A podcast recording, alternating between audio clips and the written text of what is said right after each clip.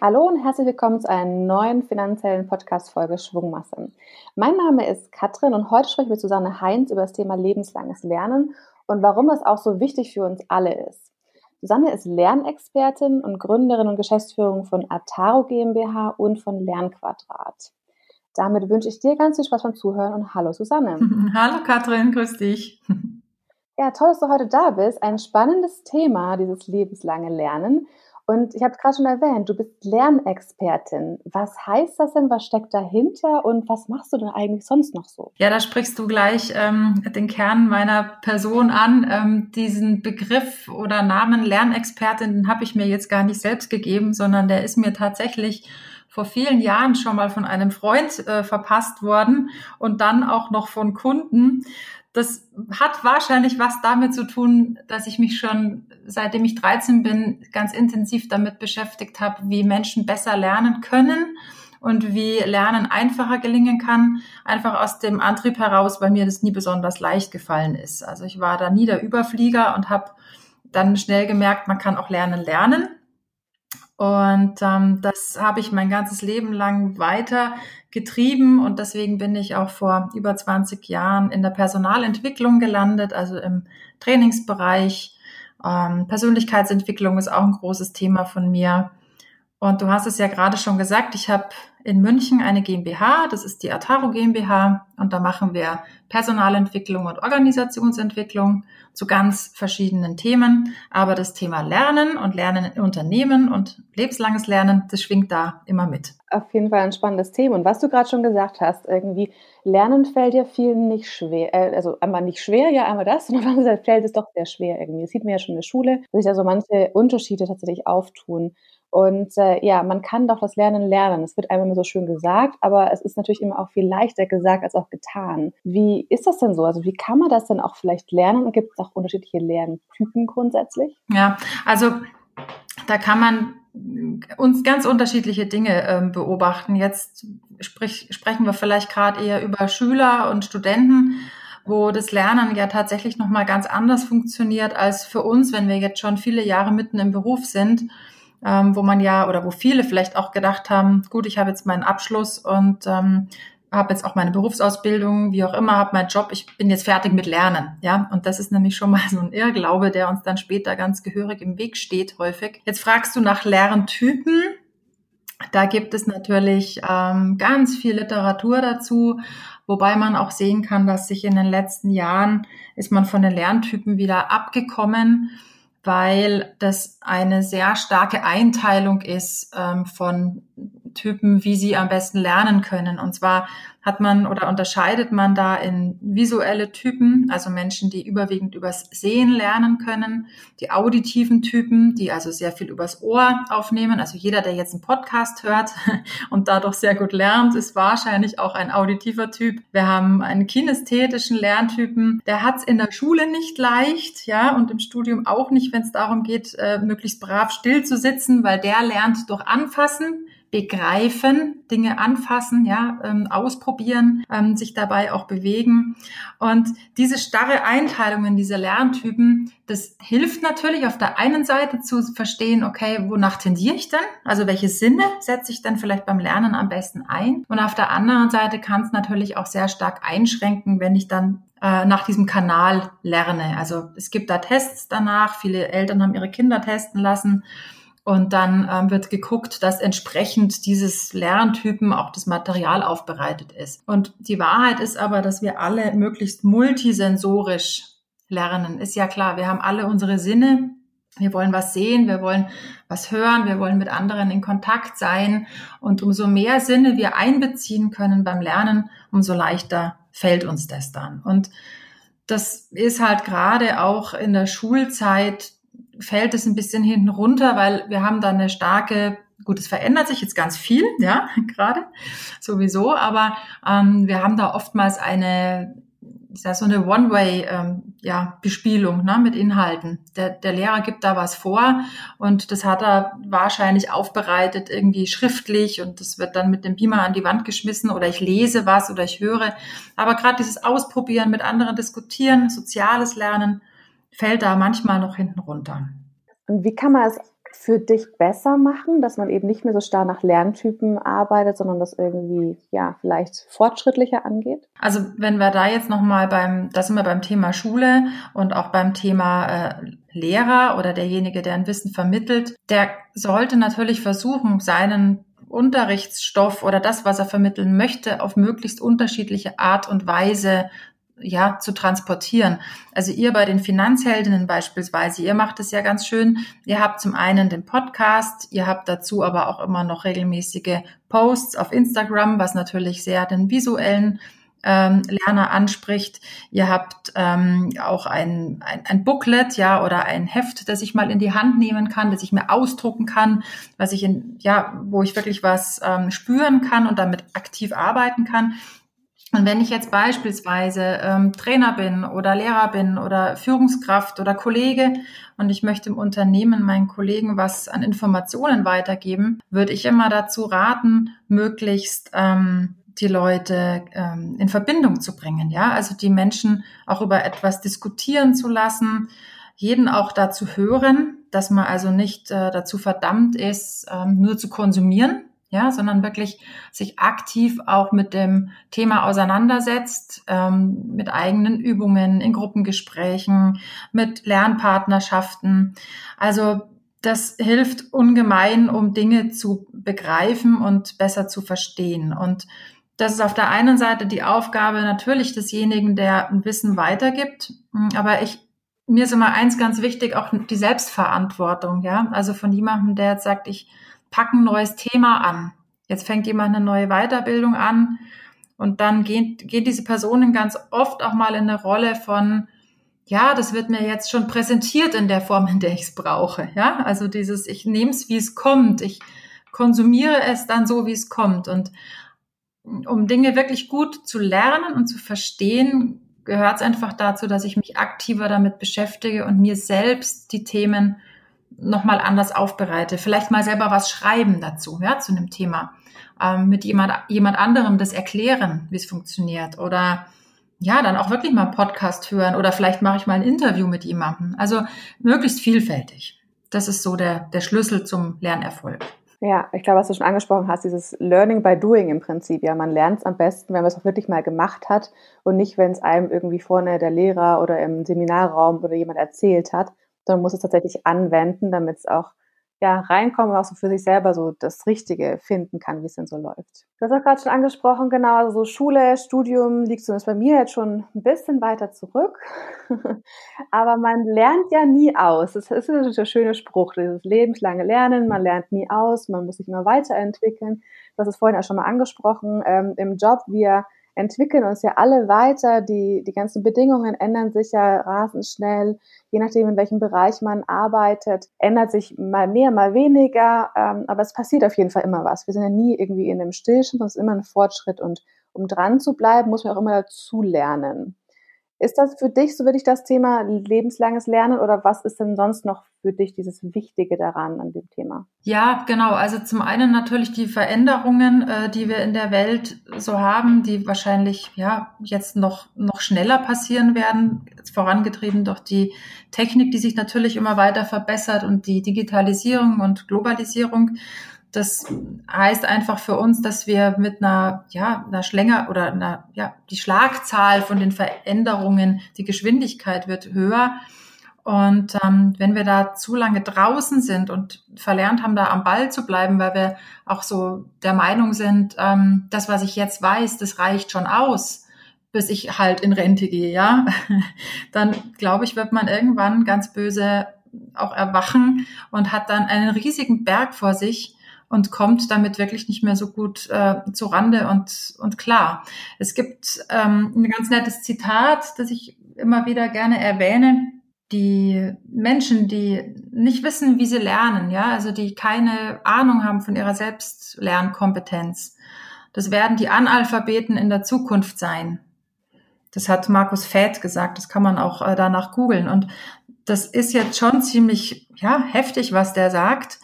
Ähm, aber jetzt beispielsweise denkt man auch mal an die, ja, an die, an die Corona-Zeit jetzt, wo man plötzlich von heute auf morgen sehr schnell lernen musste, wie man sich in einem virtuellen Raum bewegt, wie man in eine in einem Webinar teilnimmt, wie man eine Online-Konferenz abhält und so weiter. Und da gab es ja immer Menschen, die da schon ganz aktiv dabei waren und die das schon immer gemacht haben. Und diejenigen, die sich aber bis jetzt verschlossen haben vor diesem ganzen Thema, waren jetzt schon in einer Situation, die sich nicht mehr wirklich komfortabel angefühlt hat. Also dieses Lernen, Lernen hat was mit Selbstwirksamkeit zu tun, dieses lebenslange Lernen. Wie wie sehr kann ich mein Leben auch selbst steuern? Ja, verstehe ich die Dinge, die da passieren? Dann kann ich sie auch besser einordnen und dann machen sie mir auch nicht mehr so viel Angst. Oder lasse ich das einfach so laufen und lasse es halt irgendwie mit mir geschehen. Aber ich bin dann nicht mehr so wirklich am, am Steuer ja, meines, meines, meines Lebens oder auch meiner, meiner Karriere. Das hat einen psychologischen Aspekt auch. Also es geht ja nicht nur darum, dass ich erfolgreich bin beruflich in der Zukunft, sondern das hat was damit zu tun, wie sehr kann ich in diesem Leben noch selbst agieren auch? Wie sehr kann ich das steuern? Das hängt ja auch nicht nur am beruflichen, sondern auch im privaten dran irgendwie. Ich möchte mich auch privat weiterentwickeln. Ich möchte vielleicht äh, ich habe ein neues Hobby oder ich gründe eine Familie. Das ist auch ein riesengroßes Thema mit Lernen. Wie geht man überhaupt mal um? Oder auch wenn es dann später ist, irgendwie, ähm, wie lernt man sozusagen mit dem Ruhestand umzugehen? Was gibt es dann für Möglichkeiten, ähm, ja, meinen Tag zu gestalten äh, und vielleicht auch neue Sachen auszuprobieren? Ich habe da total toll im das ist ein super Beispiel, deswegen möchte ich es gerne nennen. Mein Papa ist ganz neu in Rente gegangen und der hat jetzt halt ein Fernstudium angefangen. Er will das nicht arbeiten danach, aber das ist ein Thema, was ihn schon immer total interessiert hat. Und der hat äh, einfach beschlossen, ja, warum nicht? Ich habe doch jetzt Zeit und ich kann mich doch jetzt damit informieren und das machen. Und bekommt er jetzt regelmäßig Pakete nach Hause geschickt mit Aufgaben, die er bearbeitet, wieder ausfüllt, zurückschickt. Und ja, hat sich da jetzt die nächsten, ich glaube, zweieinhalb Jahre ist es jetzt, wo das sozusagen so läuft.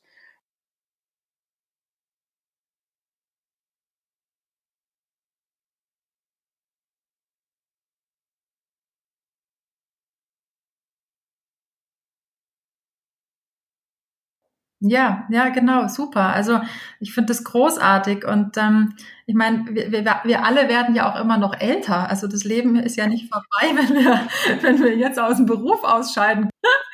Und, und ich meine, was er da auch vielleicht nochmal für neue Menschen auch nochmal kennenlernt, ja, weil sich die vielleicht auch zusammentun, gemeinsam lernen. Äh, eventuell gibt's mal eine Studienreise, was du da für neue Kontakte dann auch wieder kriegst, die dich ja auch wieder bereichern. Also das ist ja nie eindimensional zu sehen, dieses Lernen. Und ähm, da habe ich auch, da hat, also Henry Ford hat mal auch ein schönes Zitat gesagt, ähm, jeder, der aufhört zu lernen, ist alt, mag er 20 oder 80 Jahre sein. Und jeder, der weiterlernt, ist jung, mag er 20 oder 80 Jahre sein. Und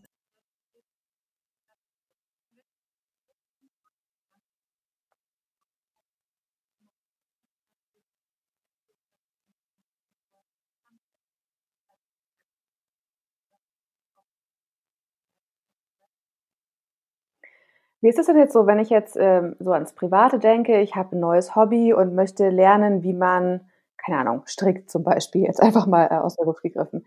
Ähm, dann habe ich ja da Lust drauf und dann äh, ist es ein, eine positive Sache, mit der ich mich beschäftigen möchte. Aber es gibt ja auch genügend Sachen, ähm, vor denen ich vielleicht ja ein bisschen Angst habe oder wo ich sage, hm, oder ich habe keine Lust drauf oder habe ich jetzt einfach, ja, will ich jetzt einfach gerade eigentlich nicht aber ich muss es aus verschiedenen Gründen vielleicht gerade machen, weil es für meinen Job wichtig ist, weil es einfach trotzdem wichtig ist, wie zum Beispiel das Thema Finanzen.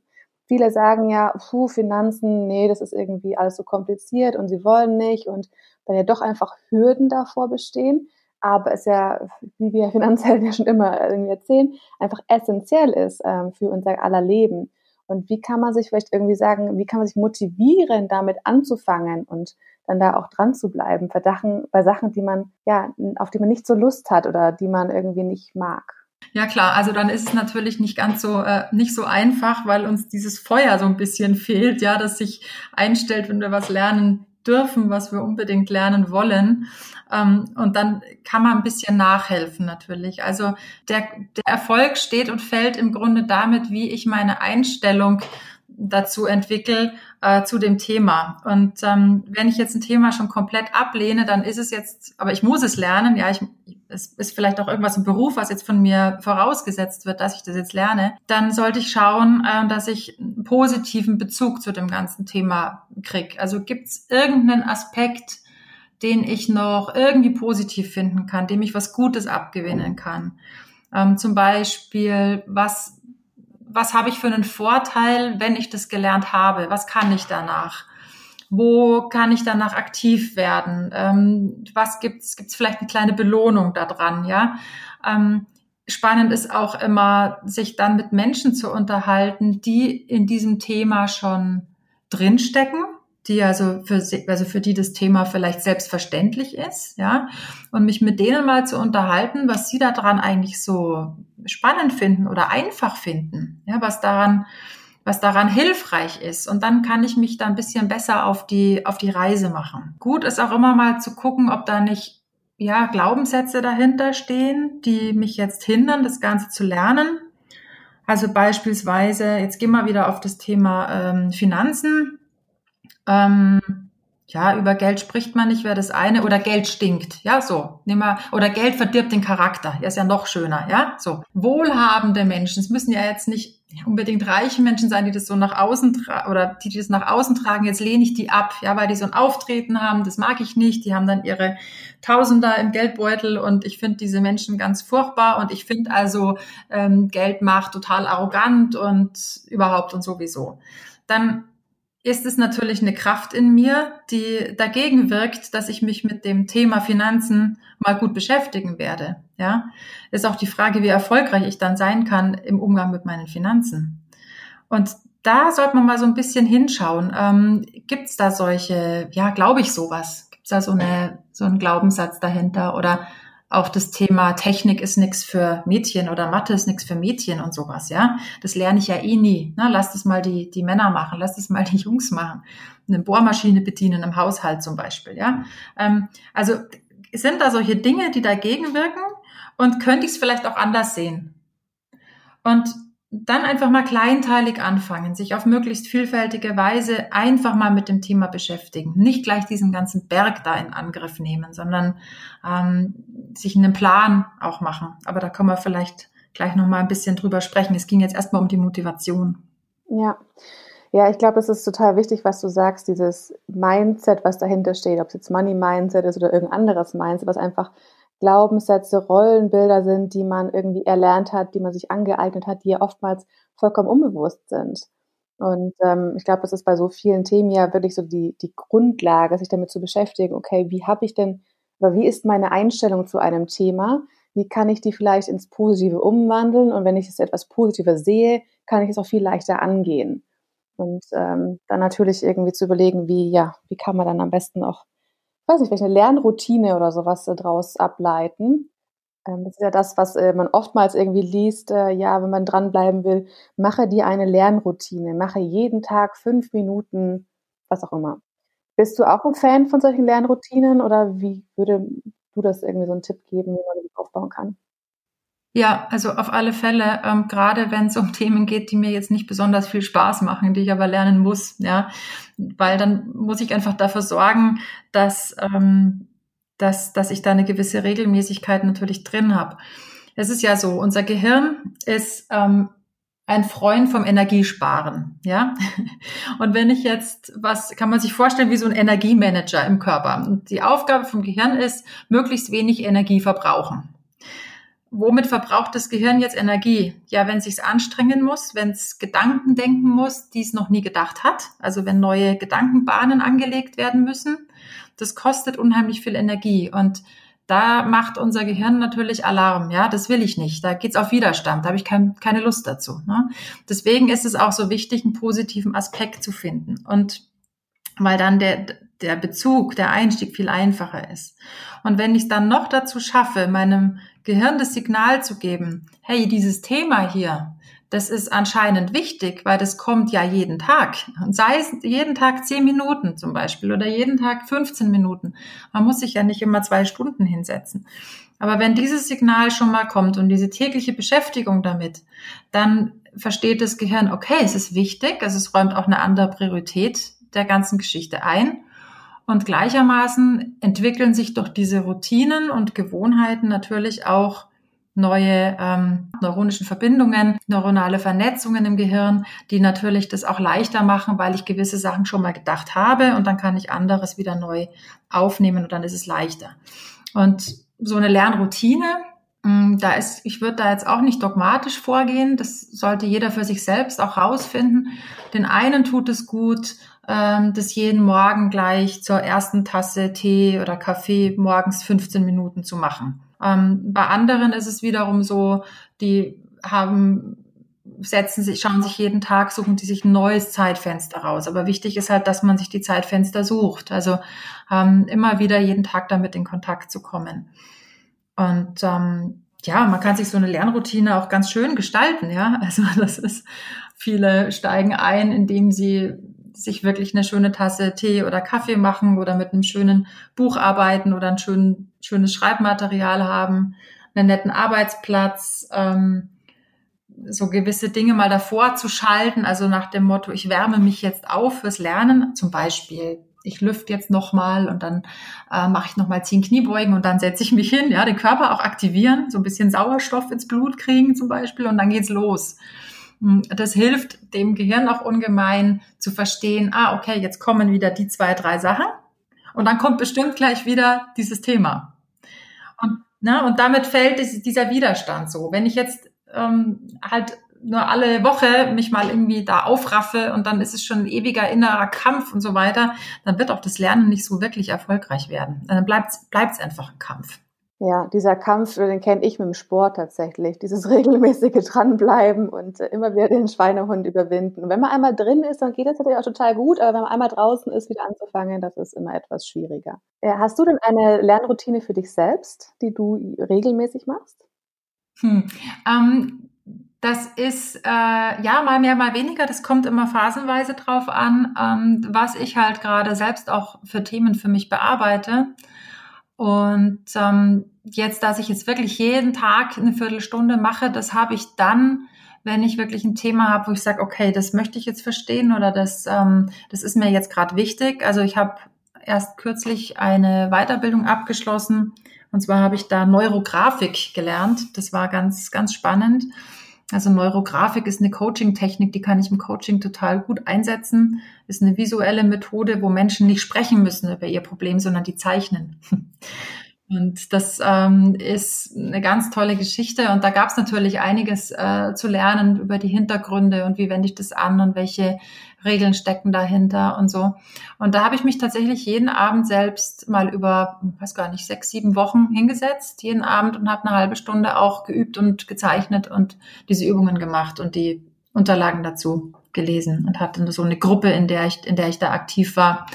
Ähm, und das war tatsächlich meine Lernroutine jetzt in dem Fall. Ich weiß, ich hatte das mal eine Zeit lang gemacht. Ähm, es gibt ja verschiedene Apps, wo man Sprachen lernen kann, wo man auch so 10, 15 Minuten am Tag einfach auch so schön irgendwie eine Push-Mitteilung aus Handy bekommt und weiß, ach ja, da war ja was, ähm, dann da so ein paar kurze Tests macht. Das ähm, war irgendwie ganz eine schöne Sache, weil man irgendwie immer erinnert wird, es ist nicht so groß, weil Vokabeln lernen ist auch nicht so meine Lieblingssache, muss man ganz klar sagen.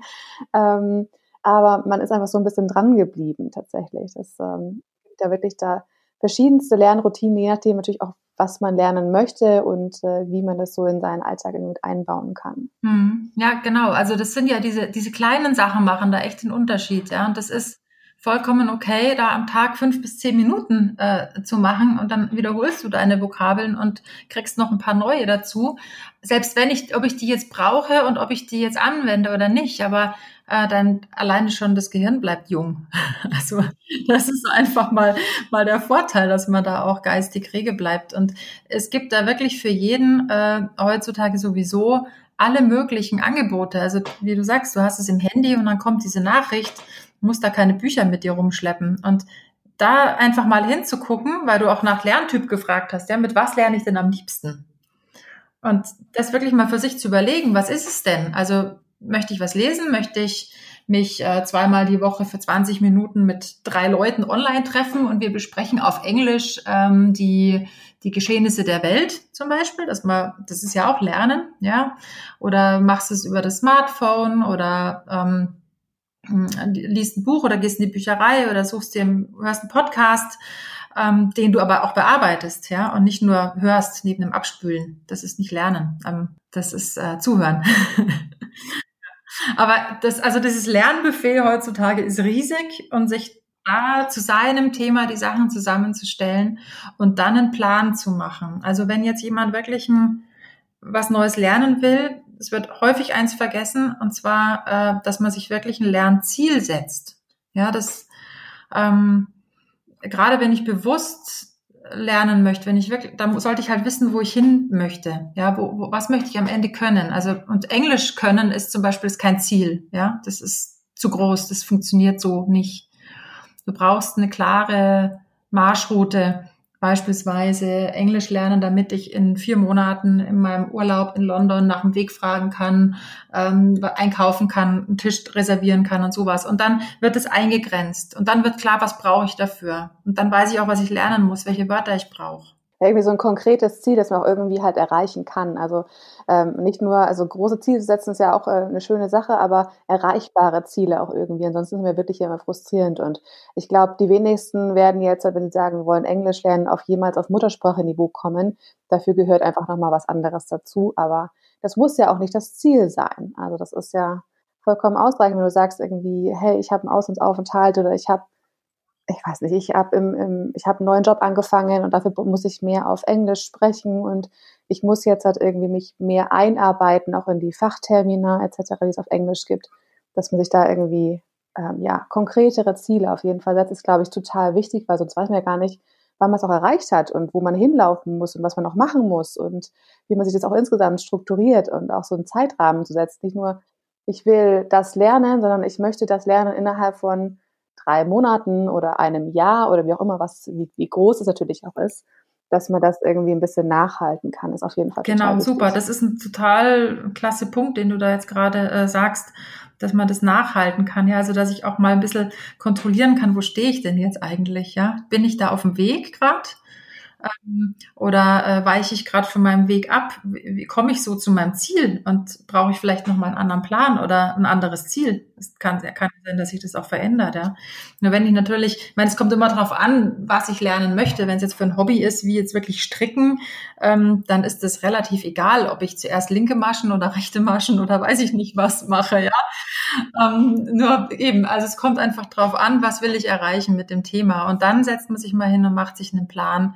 Ähm, wann kann ich lernen, an welchen Tagen, mit welchen Materialien, wann gucke ich mal, wann überprüfe ich mich mal wieder so ein bisschen, ob ich auf dem richtigen Weg bin, wann feiere ich mich auch mal für was, ja, also ja, und auch stolz auf sich sein, dass man es irgendwie, ja, vorantreibt, dass man dran bleibt und dass man eben auch diese, diese Zwischenziele vielleicht erreicht irgendwie, das ist ja auch total wichtig für die Motivation. Also, dass man auch sagen kann, hey, super, ich habe mich jetzt echt reingehangen und ich habe das und das geschafft, das ist toll und jetzt hat, gönne ich mir was oder ich gehe toll essen oder wie auch immer, dass man wirklich sowas auch im, im Kleinen einfach feiert. Ja, ja, genau, genau. Also das ist auch, hm, ich habe zum Beispiel das auch ganz nett bei einer Freundin, die lernt ähm, Italienisch über die Volkshochschule, macht die ähm, auch tatsächlich schon ganz lange und die verbindet das immer mit dem italienischen Lebensgefühl, sagt sie, weil sie immer, ich weiß jetzt gar nicht vorher oder nach dem Kurs, geht sie immer alleine zum Italiener ums Eck nochmal mit den Unterlagen und hat dann, bestellt sich dann ihren, ihren Parmesan und ein Glas Rotwein oder was auch immer sie da dann möchte. Aber sie verbindet das immer so, ja. Und das ist total, und das ist auch, und das ist halt schön, weil ähm, der Weg ist da das Ziel. Ja, das sagt man immer so lapidar. Aber wenn wenn es nur um die Zielerreichung geht, dann macht es keinen Spaß. Also dann ist es ein Kampf, sondern dieses, wie, wie mache ich mir das schön? Wie mache ich mir das, auch dass es genüsslich ist und, und Spaß machen kann. Ja. Ja, wir haben jetzt halt einiges gesprochen, wie ich das sozusagen privat lernen kann und viele sagen ja auch Themen, die vielleicht auch privat ein bisschen relevanter sind. Wie ist das denn äh, von Unternehmensseite aus? Also Unternehmen ist es ja auch daran gelegen, dass sich alle ja, Mitarbeiterinnen und Mitarbeiter ja auch regelmäßig fortbilden, dass es da ja auch irgendwie einen Fortschritt gibt, weil natürlich, hatten wir ja vorhin schon gesagt, es ändert sich so viel, es kommen viele neue Aufgaben und ähm, dass man sich da eben auch als Unternehmen mit den Mitarbeiterinnen und Mitarbeitern sozusagen auch vorwärts entwickelt. Was gibt es noch für Möglichkeiten, außer von, ich biete äh, euch einen Seminarkatalog vielleicht an, für Unternehmen da wirklich zu motivieren und dran zu bleiben, noch Anreize zu setzen, für dieses Lernen? Gibt es ganz, ganz, ganz, ganz viele Möglichkeiten. Also man, man könnte so viel machen. Also ich bin sehr aktiv in Unternehmen zu dem Thema Lernkultur dabei. Es steht und fällt bei den Unternehmen halt wirklich mit der, mit dem Verständnis dafür, dass Lernen auch ein, auch ein Erfolgsfaktor ist für den wirtschaftlichen Erfolg des Unternehmens. Es ist halt wirklich leider nicht so, dass ähm, in vielen Unternehmen das schon verstanden ist, dass Weiterentwicklung und Lernen wichtig sind. Ähm, das wird manchmal so gesagt und dann wird sofort wieder Budget gestrichen, ja, wenn wenn es ein bisschen schwierig wird und dann äh, ist auch kein, oft gar keine Zeit da. Also da rate ich Unternehmen wirklich, ja, wenn es jetzt jemand hört, auch als Führungskraft zum Beispiel, ähm, wirklich mal zu gucken, welchen Stellenwert hat denn das Thema Weiterentwicklung und Lernen für mich selbst, jetzt wirklich mal als Person, habe ich das wirklich verinnerlicht, äh, dass das ein wichtiger Faktor ist? Und wie lerne ich auch selber? Und welche Möglichkeiten haben denn meine Mitarbeiter? Also haben die, also es muss jetzt nicht immer um, um, um Geld gehen und um große Budgets, ja, das denken viele immer, dass wir viel Geld brauchen, um gut lernen zu können, ja, das ist gar nicht, gar nicht wahr, ähm, oder, oder viel Technik, also es gibt unheimlich tolle technische Lernlösungen, ähm, aber wenn die Menschen keine Zeit haben, sich damit in Ruhe zu befassen, wird es halt niemand tun. Und ähm, ein, eine ganz tolle Möglichkeit wäre zum Beispiel zu sagen, jeder Mitarbeiter hat pro Woche eine Stunde Lernzeit.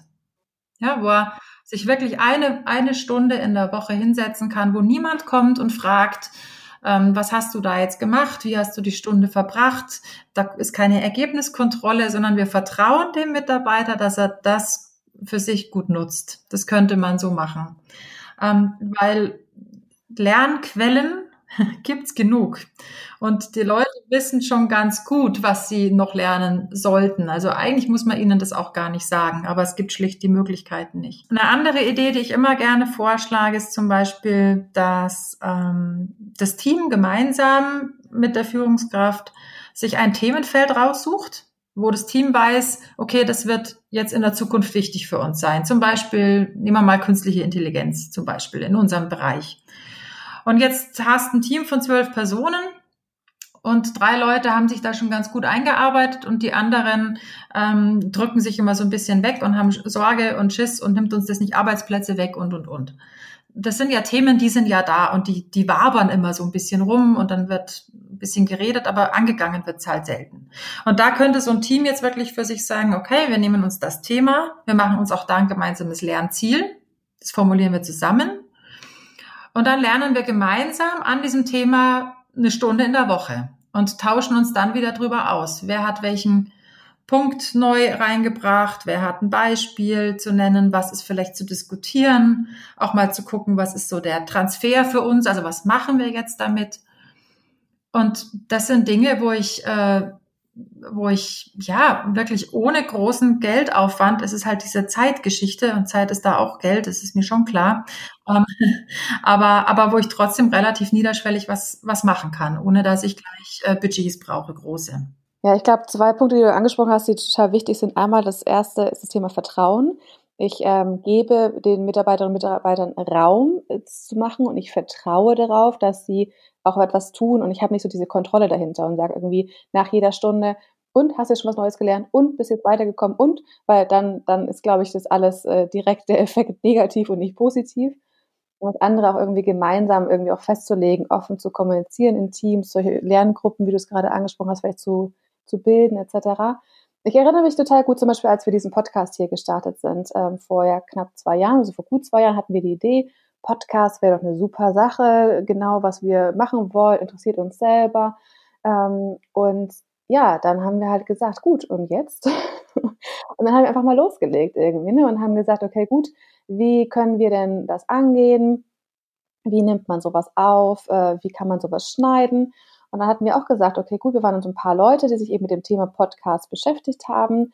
Ähm, einer hat auch mal irgendwie ein bisschen die technischen äh, Komponenten recherchiert. Dann hatten wir ein Mikrofon bestellt und dann haben wir einfach mal was aufgenommen und dann haben wir einfach gesagt, okay, gut, wir haben ein Schnittprogramm sowieso auf einem Rechner drauf. Wir probieren es einfach mal aus. Und dann haben wir uns gegenseitig Schnittschulungen gegeben tatsächlich, wo du Also, wo wir jetzt halt, ich bin absolut keine Profi-Schnittkünstlerin und kann Filme zusammenschneiden, aber Podcasts zusammenschneiden, das mache ich selber. Und das kann ich auch anderen beibringen, zum Beispiel. Und ähm, natürlich auf einem anderen Niveau, als es vielleicht wirklich ein professioneller Cutter machen kann. Aber für unsere Sachen reicht es wunderbar aus. Es klappt einwandfrei. Wir haben uns da einmal noch eine externe Person geholt, die uns dann noch mal ein bisschen mehr erklärt hat und ein paar Tricks gegeben hat. Und ansonsten war das wirklich so, ja, wir haben uns das gegenseitig beigebracht. Und wenn es eine neue Kollegin oder einen neuen Kollegen gab, dann haben wir gesagt, komm, wir hocken uns mal gemeinsam hin. Ähm, ich zeig's dir einmal, danach machst du es einmal und dann go for it, so nach dem Motto. Und ähm, da war auch eben aber natürlich ganz klar von unserer Chefin auch, okay, wir wollen Podcast machen, bist du dabei? Ja, nein. Und dann war sie, ja, total Feuer und Flamme und hat uns auch diesen Raum gegeben, auch dieses Vertrauen gegeben. Wir werden uns jetzt auch schon richtig damit beschäftigen, uns richtig vorantreiben. Und ähm, das ist, glaube ich, ja genau diese zwei Punkte, die total wichtig sind dabei. Ja, total. Ja, total. Und das ist natürlich auch, das, das steht und fällt wirklich auch mit einer Führungskraft und was die auch über solche Sachen denkt. Also kommen wir mal da wieder zu dem, also da fällt mir das jetzt wieder ein mit, äh, mit dem Thema Einstellung zum Lernen oder Einstellung auch zum digitalen Lernen vielleicht auch. Wenn jemand sagt, so dieses, ach, das brauchen wir doch überhaupt nicht, das haben wir noch nie so gemacht, wir machen es immer so, dann hat man da echt schlechte Karten. Ja. Also, und das ist toll, dass ihr das so, so machen konntet. Und ich, ich wette mal, obwohl ihr jetzt alle durch die Comdirect und so weiter natürlich viel mit Finanzen zu tun hattet, was ihr euch an Wissen aufgebaut habt in den letzten zwei Jahren. Also zum einen rund ums Podcasten, aber zum anderen natürlich auch über das Thema Finanzen. Durch diese Podcast-Erstellung ist gigantisch. Ja, unwahrscheinlich. Also ich äh, bin ja keine Finanzexpertin, ich bin keine gelernte Bankkauffrau etc. Ähm, wir haben das ähm, natürlich genügend Kolleginnen und Kollegen, die da absolute Experten drin sind, die wir auch immer zu Rat ziehen. Ähm, aber wir haben uns natürlich in den letzten Jahren da sehr groß eingearbeitet und ähm, das ist auch im Prinzip auch der Vorteil irgendwie, ne, dass man selber nicht am Anfang eine Expertin war in einem Thema, es sich angelernt hat angeeignet hat und auch das dann weitergeben kann mit den eigenen Erfahrungen und den Geschichten, die da im Vordergrund stehen. Und ja, das ist tatsächlich ein großes Thema. Ja, das, das nennt man dann vom Prinzip her, ist das Lernen durch Lehren, was ihr da ähm, gemacht habt. Das hat tatsächlich auch einen Namen. Ist auch so eine super Geschichte, die eine Abteilung gut machen könnte. Ja, jemand nimmt sich ein Thema vor und sagt, gut, ich informiere darüber mein Team, ich mache da oder das Unternehmen, ich mache dazu mal einen Podcast. Ähm, zum Beispiel. Also da, da werden dann mehrere Fliegen mit einer Klappe geschlagen. Wie ist es denn so mit, du hast vorhin ja ganz am Anfang einmal gesagt, du ähm, hast selber eine Firma gegründet, auch zu dem ganzen Thema. Wie unterstützt du denn äh, Privatpersonen oder auch Unternehmen oder insgesamt Leute beim Lernen? Was sind denn also deine Methoden? Wie gehst du da vor? Oder wobei kannst du denn auch jemanden unterstützen?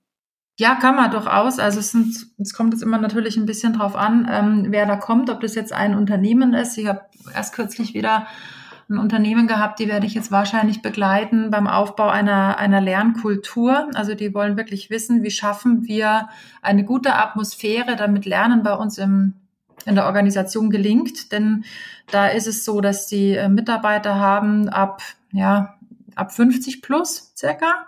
Und die Leute braucht man natürlich auch, die will man auch behalten, aber wir gehen halt in eine andere Zeit und ähm, da ist es also unabdingbar, dass die weiterlernen und da versuchen wir zum, natürlich zu verstehen, was, was brauchen die, welchen Rahmen brauchen die, was können wir da an kleinen ähm, Veranstaltungen machen, um das Ganze so groß jetzt aufzuziehen im Unternehmen muss man einfach mal ein bisschen schauen, wie die Strukturen dort sind und wie die Voraussetzungen da sind, Konstellationen auch in den Teams. Ähm, und dann gibt es äh, die andere Geschichte als ähm, ich bin Lerncoach und agiler Lerncoach ähm, noch, wo ich mit einer Lernkompetenzanalyse arbeite. Das kann man jetzt äh, mit Einzelpersonen machen. Also wenn du eine Lernkompetenzanalyse machen wolltest, dann sagst du mir Bescheid, dann würde ich dir den Zugang einrichten und du kriegst einen Fragebogen, der online ist und nach 20 Minuten bekomme ich das ungefähr das Testergebnis oder du bekommst es.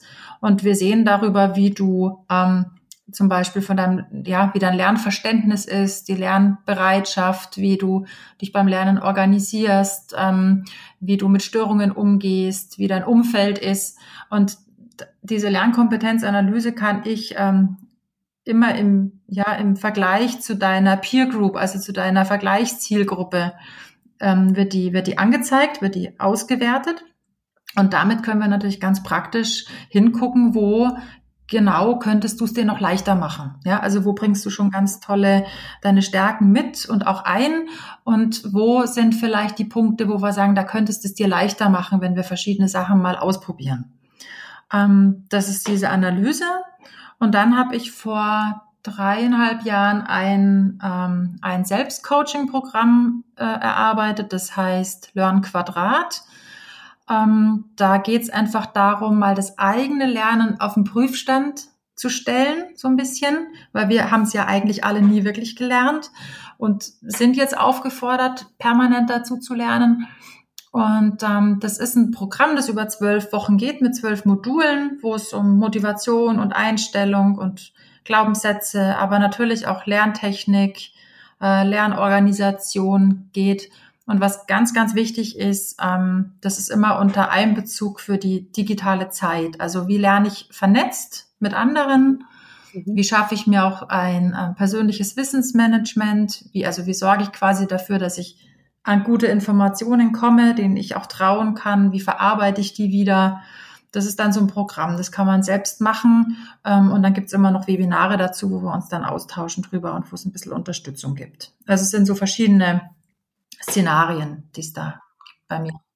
Klingt total interessant. Also auch so irgendwie Lernkompetenz. Also das ist tatsächlich so, ähm, also äh, nur mal so an die Schulzeit irgendwie, das ist ja irgendwie das, woran man als erstes denkt. Was Lernen angeht, denke ich sofort an Schule und Studium. Ähm, und äh, ich musste lernen für Prüfungen, so nach dem Motto irgendwie. Ne? Und ähm, also wenn ich da so irgendwie zurückblicke, ich habe mir nie Gedanken gemacht über eine Lernkompetenz oder so.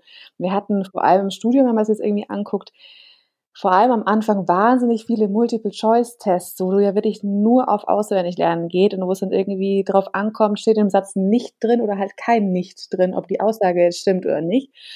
Und das sind dann wirklich, wo du sagst, ja, mh, das ist auf jeden Fall äh, auswendig lernen, schön, also ich habe es mal Bulimie lernen genannt, irgendwie reinschaufeln und dann einmal äh, ja fertig machen und danach sofort wieder vergessen haben, alles ist raus. Ähm, da war ich gar nicht so schlecht drin, gab auch wieder welche, die viel besser drin waren, aber es ja auch kein effektives Lernen ist im Prinzip. Es ging mir wirklich nur darauf hin, ich muss diese eine Prüfung bestehen, aber das hat mir ja ansonsten nicht weitergebracht, muss man ganz ehrlich sagen. Also ich habe diese Prüfung dann hoffentlich bestanden, ähm, aber so wirklich was gelernt, was hängen geblieben ist, was ich hätte irgendwie anwenden können, war da nicht der Fall. Und dann ist es wirklich, was man schon merkt, also lernen, wenn du wirklich das sinnvoll hast, äh, natürlich irgendwie, also mir hilft es auch immer, Sachen aufzuschreiben. Also wenn ich etwas ähm, lernen, muss ich es einmal auch vor allem handschriftlich geschrieben haben. Ähm, dann kann ich es mir am besten merken. Und wenn ich es einmal sozusagen mir jemand erklärt hat, ich habe es handschriftlich aufgeschrieben und dann habe ich es noch angewendet, dann ist es für mich tatsächlich etwas, womit ich was anfangen kann und wo ich dann auch das wirklich sehr gut umsetzen kann. Und ähm, ja, das ist so für mich, was ich irgendwie mit Lernen verbinde. Aber dabei ist es ja wirklich auch so viel mehr. Also ich meine, wir lernen ja jeden Tag irgendwie neue Dinge dazu, jeden Tag im Job, im Privatleben und so weiter. Ähm, dass man sich auch wirklich nochmal bewusst macht, was heißt denn überhaupt Lernen für einen selbst und eben nicht nur, ich habe eine Prüfung, auf die muss ich mich jetzt halt vorbereiten. Genau. Also Lernen ist äh, wirklich, Lernen ist was verstehen und Lernen ist vor allem auch es anzuwenden tatsächlich in einem neuen Kontext. Und das ist dieses, dieses Verständnis von dem Lernen auch für die neue oder für unsere Arbeitswelt, in der wir jetzt sind. Also was auswendig zu lernen und irgendwann wieder auszuspucken, ja, das äh, führt uns nicht zum Erfolg, sondern, ähm, sondern wie, damit ich Dinge auch durchdringe und verstehen kann, bewerten kann, vielleicht mit anderen Sachen in Verbindung bringe, um dann auch eine Entscheidung zu treffen. Also ich, ihr habt ja jetzt kürzlich erst mit der, mit der Beate Sander auch äh, eine Aktion gehabt. Ich muss sie jetzt einfach nennen, weil sie so wunderbar hier dazu passt für lebenslanges Lernen. Diese Frau ist einfach eine, eine Inspiration und die sagt ja immer auf ihre Frage, ja, welche, welche Aktien sie so in ihrem Depot hat und so weiter, dann sagt sie ja, ähm, sie unterscheidet sich da zu Warren Buffett in dem Sinn, dass sie auch, ähm, also der Warren Buffett sagt ja, er nimmt nur Papiere rein, die er versteht, also wo er wirklich weiß, was die machen. Und die Beate Sander stellt sich hin und sagt, na ja, ich kann doch alles verstehen, ich kann doch lernen, was die machen. Also ich beschäftige mich halt damit, was künstliche Intelligenz ist beispielsweise oder Robotik oder ähm, Biotech-Geschichten und solche Sachen. Und die lernt es halt dann, ja. Und das ist das, was, was wir halt mehr brauchen in der Zukunft, dass wir ähm, wirklich sagen, oder wie du sagst, na, wir lernen ständig, aber das sich bewusst zu machen, ja, was habe ich denn heute gelernt? Also im Kundengespräch vielleicht oder im Gespräch mit Kollegen. Was war diese eine Sache, die ich heute neu gelernt habe, die ich morgen wieder anwenden kann? Das ist Lernen. Wo du gerade Beate Sander ähm, erwähnst. Ich habe tatsächlich ähm, ähm, vor ähm, ja, Anfang des Jahres 2020 habe ich einen Podcast mit dir aufgenommen, als es vor allem hier rund um die Corona-Situation, Börsencrash etc. gibt. Ging, ähm, Beate Sander ist auch bekannt als die Börsenoma, falls du sie noch nicht ge gehört hast jemals.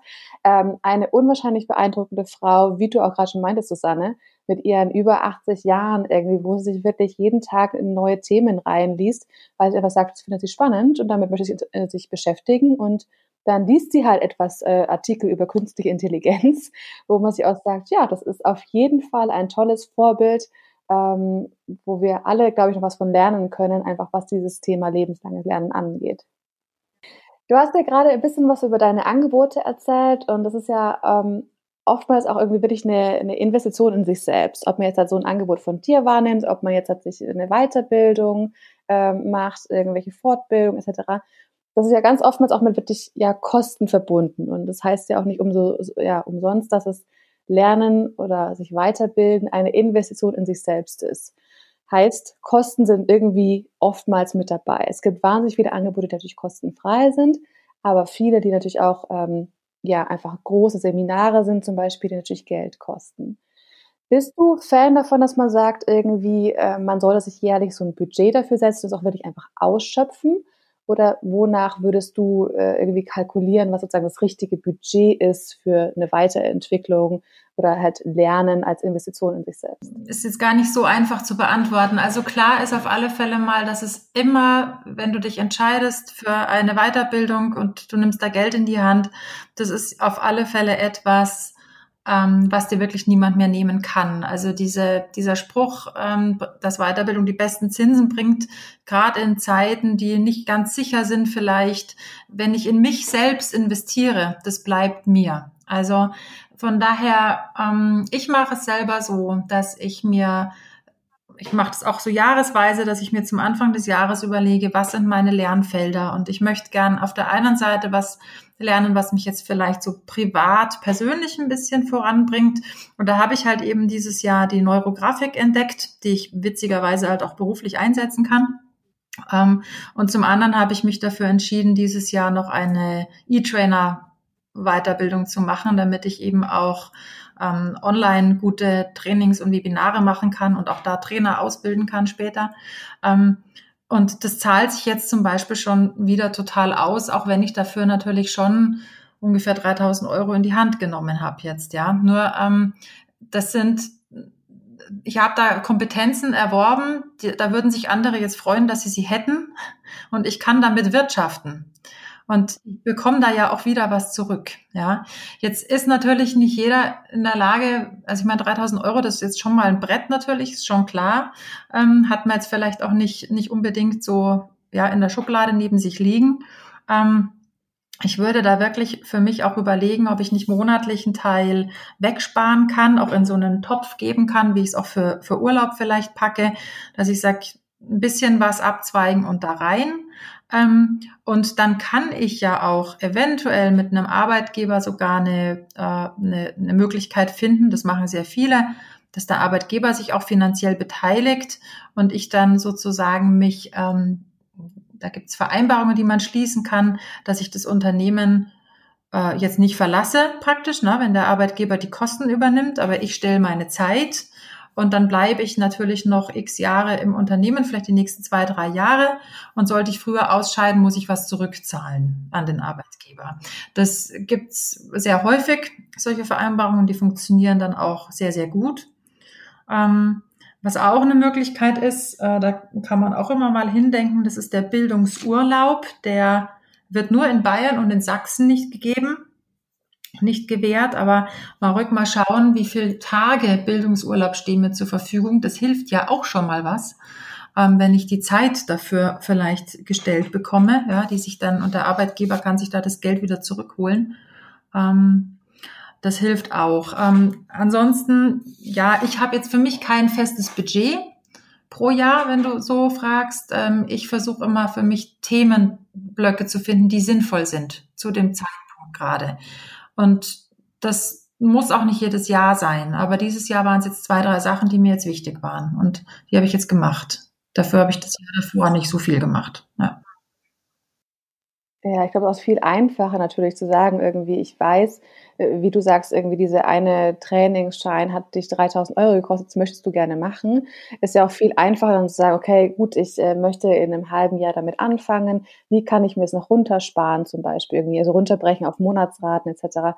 Ist natürlich einfacher zu kalkulieren, prinzipiell zu sagen, okay, hm, ich weiß gar nicht genau, was ich machen will, aber ich lege schon mal Geld zurück kann nie schaden. Also ich glaube, sich so einen extra Topf zu haben, wo man irgendwie im Monat, ich weiß nicht, ein paar Euro drauf überweist, ähm, dass man einfach dann sagen kann, ich habe einen Puffer. Und wenn ich dann irgendwie relativ spontan sage, hey, ich muss jetzt aber oder ich möchte gerne etwas lernen, ich möchte gerne eine Weiterbildung machen und ich habe ja schon einen Topf von, lass es 1000 Euro sein, ähm, dann kann ich den genau dafür ja auch einsetzen und muss nicht sagen, hm, okay, gut, wie mache ich das denn jetzt irgendwie? Also das so ein bisschen auch in die finanzielle Planung mit einzubeziehen, ist, glaube ich, tatsächlich auch eine gute Idee und ähm, ja, muss ich auch noch ein bisschen stärker machen tatsächlich. Also ich habe ähm, einige Sachen, so, so kleinere Sachen gemacht. Man kann ja wirklich auch äh, mit wirklich kleinen Sachen anfangen. Es gibt wahnsinnig tolle Sachen irgendwie auf YouTube, die kostenlos sind. Es gibt ja Plattformen wie Udemy und Co., die kostengünstige Kurse anbieten. Ähm, man kann wahnsinnig viel über Podcasts und Blogs und äh, Bücher einfach lernen auch. Und ähm, ja, da sagen, damit anfangen, wenn man jetzt irgendwie sagt, okay, die finanziellen Mittel sind jetzt vielleicht nicht ganz gegeben und dann einfach darauf sparen, was man vielleicht irgendwie für eine tolle Weiterbildung oder Trainingsschein etc. Ähm, macht. Und auch, glaube ich, das nicht immer nur als Ausgabe zu sehen, sondern wirklich als Investition. Also es ist eine Investition in mich selbst und nicht nur Kosten, die ich ungern ausgebe, sondern dass es wirklich, äh, ja, wie du vorhin schon meintest, einen wirklich weiterbringt. Es zahlt sich aus. Und vor allem, wenn du sagst, du hast jetzt so einen E-Trainer-Schein gemacht, irgendwie, wie du virtuelle Sachen besser gestalten kannst, in einem Jahr wie diesem mit Corona, das Beste, was du hast machen können im Prinzip. Ja, also eins dazu ist es auch echt noch wichtig zu sagen, glaube ich. Ähm, wir sind in Deutschland irgendwie immer noch sehr zertifikatsgetrieben. Ja, also wir haben sehr oft den Glauben, wir müssen unbedingt ein Zertifikat haben, bevor wir irgendetwas gut können. Und also gerade Frauen tendieren auch wirklich sehr, sehr oft dazu, ähm, dass sie sagen, ich brauche da noch die Weiterbildung und da noch den Kurs und ich muss erst ein Zertifikat haben. Dabei machen sie die Dinge häufig schon ewig, ja. Und das ist auch so was, wo man wirklich mal guckt, okay, welche Erfahrungen habe ich denn vielleicht in diesem Bereich schon gesammelt und sich das auch mal aufschreibt. Also welche Projekte habe ich vielleicht da schon gemacht? Was habe ich denn da gelernt? Was, was setze ich denn da schon um? Und diese Dinge auch mal sichtbar zu machen und auch ähm, tatsächlich sichtbar für andere zu machen, also auf dem eigenen Profil auf LinkedIn oder Xing oder sonst wo, ähm, damit andere das sehen können. Das ersetzt ganz häufig auch ein Zertifikat, ja, und ist viel ehrlicher und mit viel mehr Leben gefüllt als, als ein Schein, den man vielleicht irgendwo macht. Ich meine, was sagt denn der aus? Ja, wenn jetzt, also ich habe ja viel mit Coaches zu tun oder Trainern. Ich, der, der ist doch nicht gut, nur weil er einen Schein hat. ja. Also das, es muss auch nicht immer dieses super hochoffizielle sein. Also klar, wenn ich als Heilpraktiker arbeiten will, dann wird mir nichts anderes übrig bleiben. Und dann muss ich auch eine Prüfung machen ist schon klar, ja. Aber wenn ich jetzt sage, äh, ich will anderen Leuten zeigen, wie sie toll Podcasts aufnehmen können und schneiden und bekannt machen, dann muss der jetzt nicht äh, das Zertifikat für 10.000 Euro von irgendeiner Podcasterschule. Ja, das stimmt. Da äh, ist es tatsächlich auch äh, die Frage, wie aussagekräftig ist es oder inwieweit kann man halt wirklich ja, sein, seine Referenzen nachweisen. Und das ist ja wirklich oftmals auch das, was, was wirklich viel wert ist.